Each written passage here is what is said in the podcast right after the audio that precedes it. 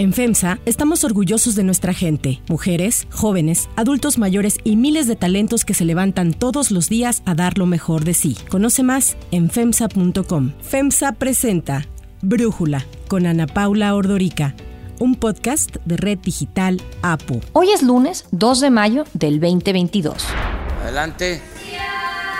Buenos días, señor presidente. Buenos días, señor presidente. Buenos días. Y en este episodio me da muchísimo gusto poder platicar con Luis Estrada. Él es director general de SPIN, Taller de Comunicación Política, y acaba de sacar el libro El Imperio de los Otros Datos, tres años de falsedades y engaños desde Palacio, de editorial Grijalvo. Y Luis, pues te busqué para poder platicar contigo de este libro. Tú te has dedicado a seguir las mañaneras del presidente López Obrador desde que arrancaron, ahora sí que el primer día de su gobierno y a mitad de camino entiendo que haces este corte de caja. Hablas de cómo las mañaneras que tenemos actualmente desde Palacio Nacional son una forma como el presidente quiso repetir el esquema que tenía cuando él era jefe de gobierno de la Ciudad de México y de esa manera también todos los días, 7 de la mañana, intentaba robarle ahí las cámaras a Vicente Fox y tuvieron ahí todos estos encontronazos. En ese sentido, preguntarte a ti, ¿por qué decidiste ahorita hacer este seguimiento? De entrada yo te diría, el hecho de que el presidente López Obrador sea el único presidente, jefe de Estado, jefe de gobierno que lleva a cabo conferencias de prensa diario. Vamos a procurar que puntualmente a las 7 de la mañana podamos hablar con ustedes, informarles, para que a través de ustedes los mexicanos tengan información de lo que acontece en nuestro país y de que desde que él las hace nadie ha seguido su ejemplo, amerita darle un seguimiento sistemático para documentar un fenómeno. Y este fenómeno tenía características desde el inicio, eran fáciles de detectar y que con ver apenas una semana de conferencias vimos que el presidente no estaba contestando las preguntas, que el presidente invitaba a unos y a otros no con cierta diferenciación y sobre todo, muy importante que algo que pudimos sistematizar algunas semanas después de que empezó, el presidente no sustentaba lo que decía y no lo hace todavía. Sin embargo, eh, el dato oficial de la economía.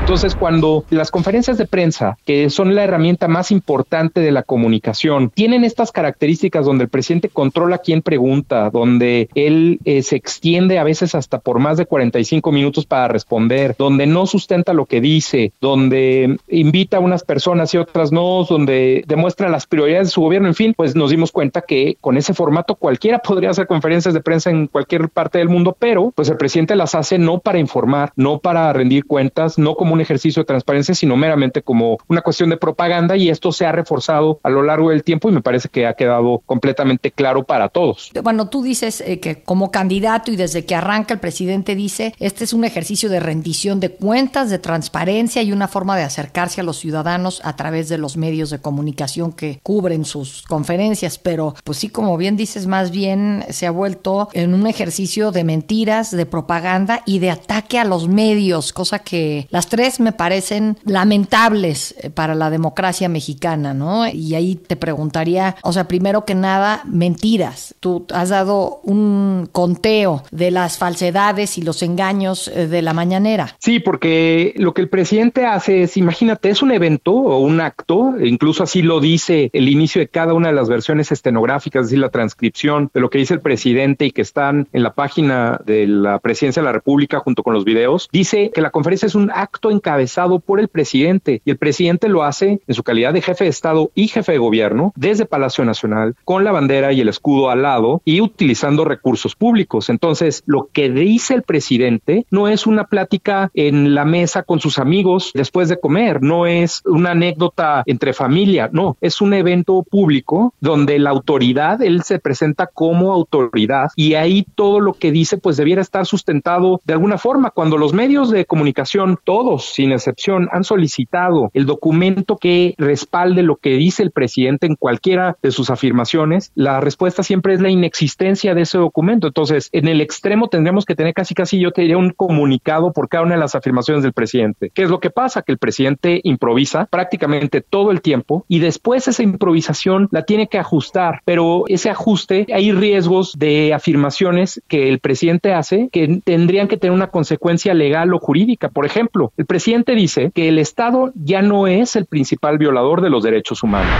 El Estado mexicano deja de ser el principal violador de los derechos humanos como era antes.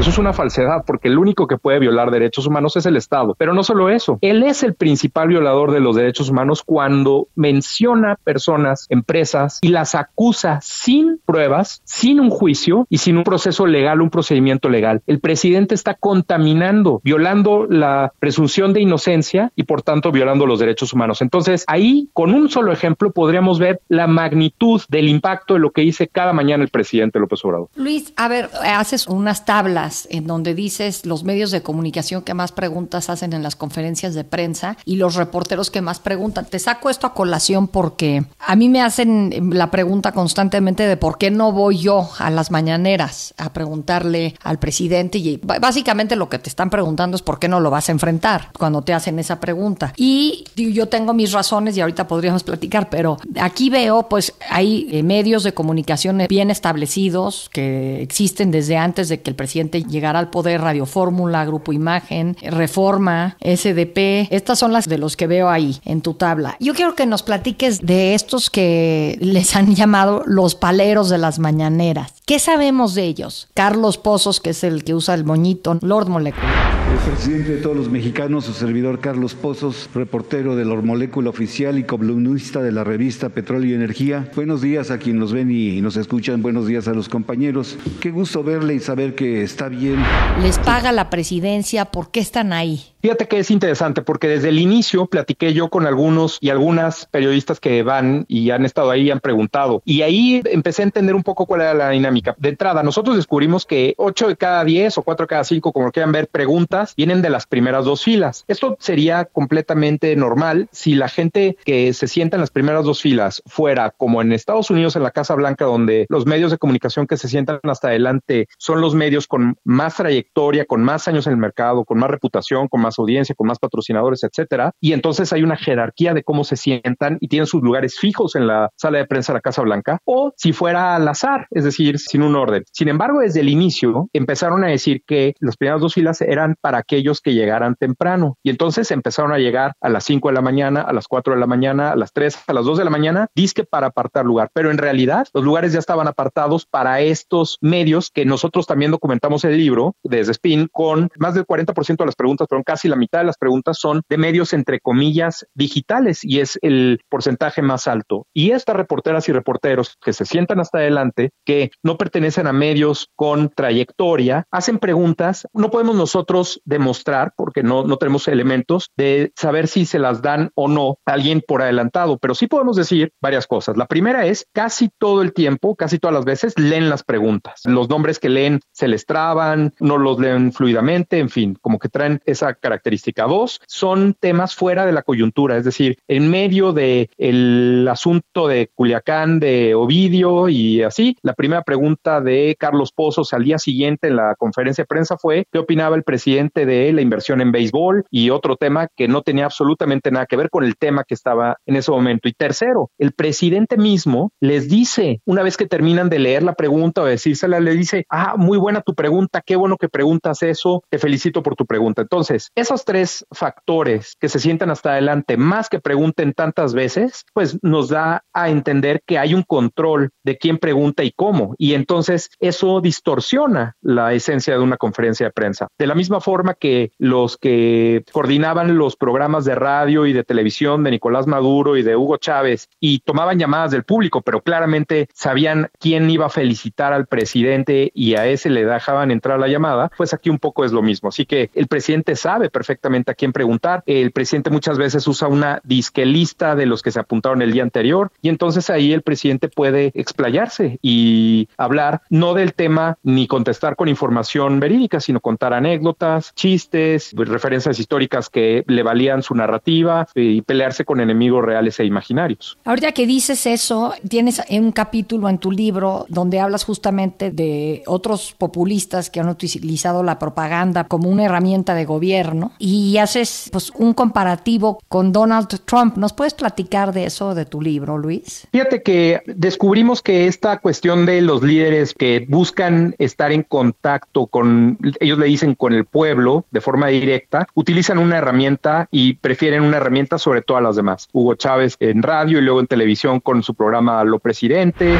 Aló Presidente, el primero de la historia de la radiodifusión venezolana. Correa con un programa de radio en Ecuador, Bolsonaro con Facebook en Brasil, Bukele con Twitter en El Salvador y por supuesto Donald Trump con Twitter en Estados Unidos. Y esta cuestión es para, yo te diría tres cosas. Una, tratar de compensar la falta de logros con promesa. Los presidentes utilizan estas herramientas para estar en un modo, le llaman quienes han estudiado este comparativo, de campaña permanente. Todo el tiempo prometiendo de la misma forma en la que llegaron al poder, mantener esa promesa a lo largo del tiempo, dado que los resultados no son lo que la expectativa generó, no alcanzan a cumplir la expectativa, entonces mantienen la promesa y la extienden sobre el tiempo y les sirve pues para los que se pueden reelegir, reelegirse y para los que no, como el presidente López Obrador, para mantener el debate y constantemente que se hable de él. Segundo, justo generar este conflicto entre élites y pueblo, entre yanquis y la nación, entre los conservadores y los fifís, como lo quieran ver, siempre hay un conflicto del cual habla, todo lo malo son los otros y yo pertenezco al pueblo. Hemos procurado acercarnos siempre y estar siempre junto al pueblo, atendiendo al pueblo, escuchando al pueblo, recogiendo sus sentimientos y ayudando al pueblo. Y yo los defiendo, en fin, eso mismo se repite. Los asesores de López Obrador que trabajaron anteriormente con Hugo Chávez y con Maduro, con Correa y hasta en España, hasta las mismas palabras que usa Hugo Chávez las usa o se las recomiendan usar a López Obrador en sus discursos. Entonces, ese es el, segundo tema por el cual usan una herramienta eh, preferida de comunicación. Y tercero, yo te diría que la mm, cuestión de la propaganda, que es lo que más les interesa, como ha dicho el presidente López Obrador y algunos de los funcionarios que trabajan con él, que dicen, es que el presidente quiere adoctrinar y el presidente quiere hablar de este tema. Bueno, pues lo intentan, aunque, pues lo hemos visto, los medios de comunicación tienen un reto para que publique lo que dice el presidente sin sustento. Y es ahí donde el presidente se voltea contra los medios de comunicación, tal como lo hizo Donald Trump en Estados Unidos, porque no publican lo que dice el presidente. Pero bueno, pues sabemos, los medios publican solo aquello que pueden probar o que pueden sustentar. Y si el presidente López Obrador no lo puede hacer cada mañana, pues por eso se enoja con los medios de decir, pues es que no retoman lo que yo digo, ¿no? No darle motivo a los conservadores y a la prensa FIFI para cuestionarnos, ¿no? porque no les gusta nada de lo que hacemos. Creo que en esa parte el presidente López Obrador pues está perdiendo una gran oportunidad, es un costo de oportunidad que tiene al pelearse en lugar de hablar de lo que él llama la cuarta transformación. Ahora, tienes ahí que ya van tres años, 700 mañaneras, 67 mil falsedades, inexactitudes y mentiras que ha dicho el presidente de la República, lo que de por sí, imagínate, ya tendría que ser escandaloso. Todos los políticos mienten, podríamos pensar que sí, pero de esta manera, pues sí es un descaro. Entonces, la pregunta que yo te haría después de que analizas estas mañaneras es si crees que le funcionan las mañaneras a AMLO. Ahí tenemos que tiene un 60% de aprobación, que rompe la ley durante las mañaneras, como cuando exhibió el sueldo de Carlos Loret de Mola y no le pasa nada. Esto es lo que gana Loret. Este es 4 millones 500 mil al. Quiere decir que son como 300 mil, ¿no? 350 mil, 350 mil al mes.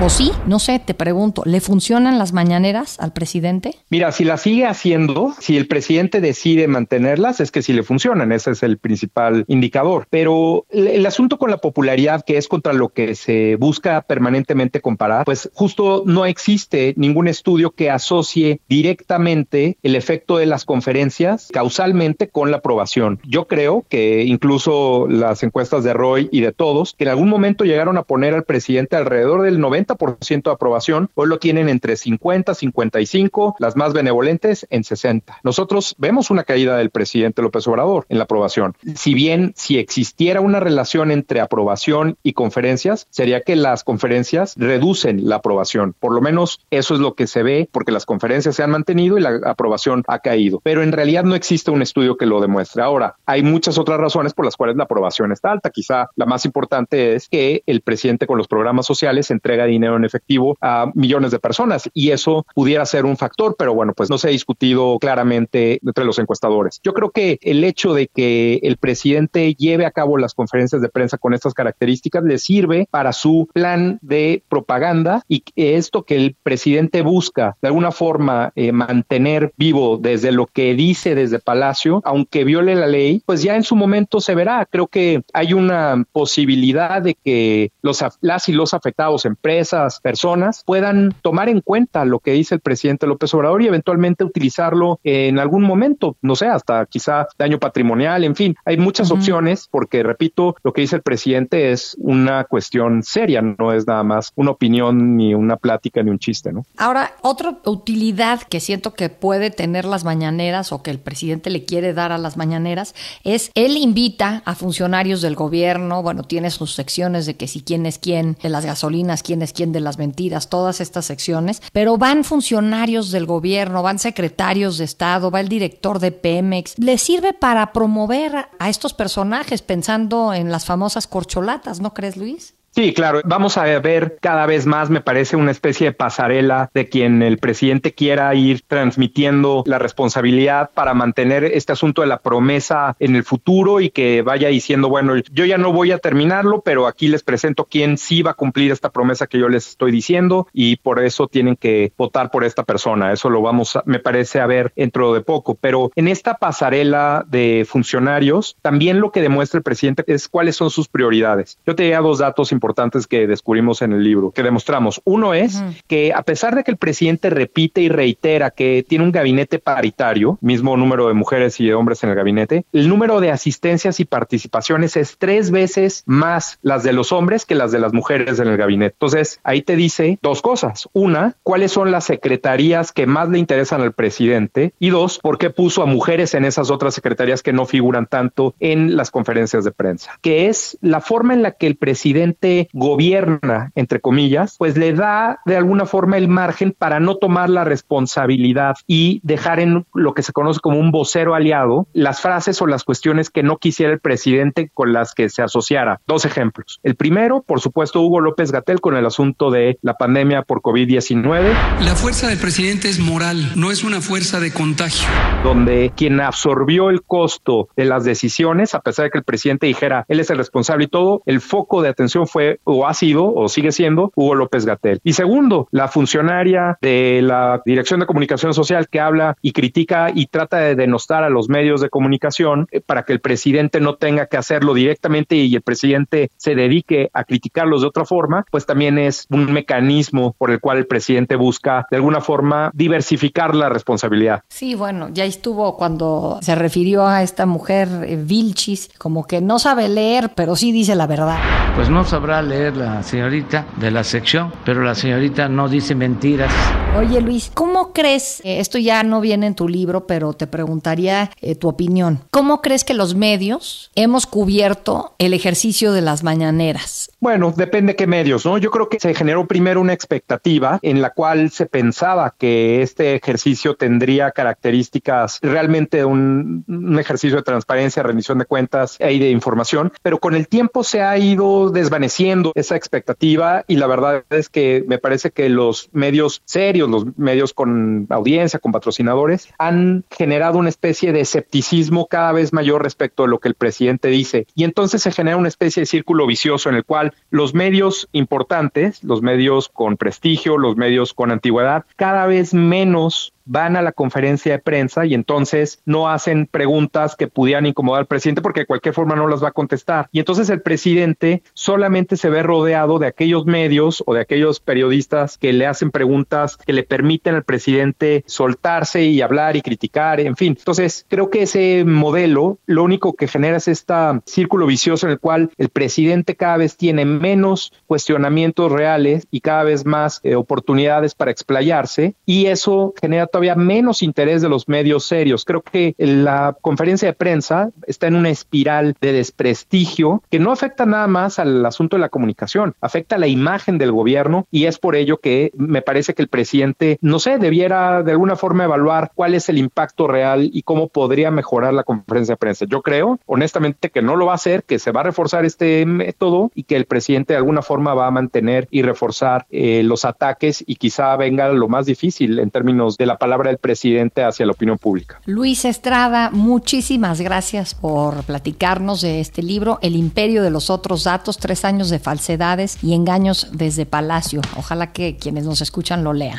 Te agradezco, Ana Paula. Yo soy Ana Paula Ordorica. Brújula lo produce Batseba Feitelson. En la redacción Airam Narváez. En la coordinación y redacción Christopher Chimal. Y en la edición Omar Lozano. Los esperamos mañana con la información más importante del día. Oxo, Farmacias ISA, Cruz Verde, Oxo Gas, Coca-Cola FEMSA, Invera, Torrey y PTM son algunas de las muchas empresas que crean más de 245 mil empleos tan solo en México y generan valor como parte de FEMSA. FEMSA presentó Brújula con Ana Paula Ordorica, un podcast de Red Digital APO.